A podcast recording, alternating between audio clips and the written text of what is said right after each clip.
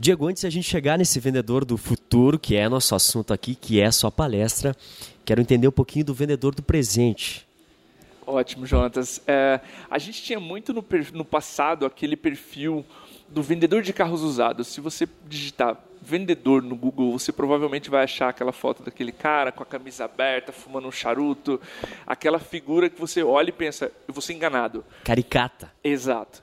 E a principal característica do vendedor do passado é que ele queria a venda exclusivamente, sem se importar muito com o consumidor, porque a informação estava com ele, não estava difusa com o consumidor. Hoje a informação é commodity praticamente. Então a informação estava só com o vendedor e ele dominava a venda, ou seja, o que ele dizia era lei. Era muito comum a gente comprar um carro com base no que o vendedor dizia. E esse vendedor não estava preocupado com a experiência como um todo, ele estava preocupado só com a venda, com empurrar.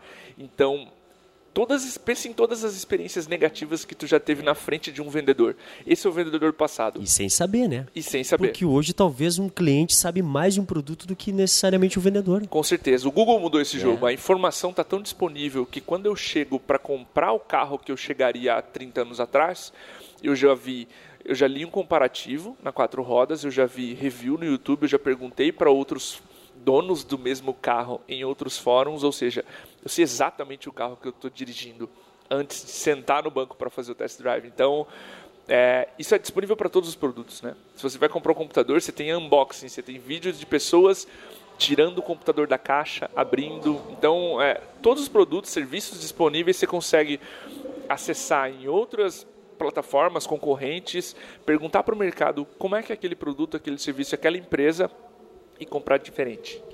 De uma maneira presencial, ainda pode se diferenciar um vendedor e a personalização de uma compra, de, um, de algo específico, de uma necessidade do cliente, pode ser um diferencial?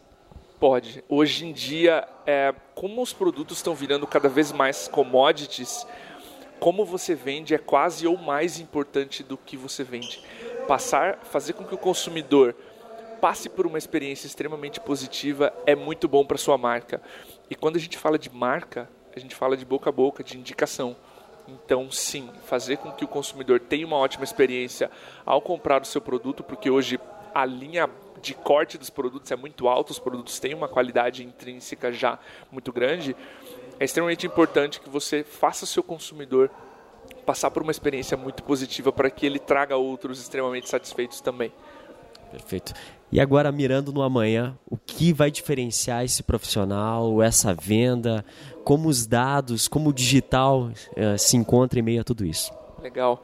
A principal característica do vendedor do futuro é a capacidade de fazer boas perguntas.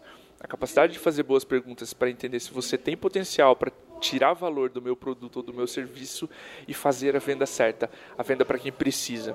Porque aí, se eu vendo para a pessoa certa, essa pessoa vai atrair semelhantes a ela, dizendo: Olha, eu fui comprado dessa empresa, a experiência foi incrível. Além do produto, eles conseguiram me passar por um processo extremamente consultivo.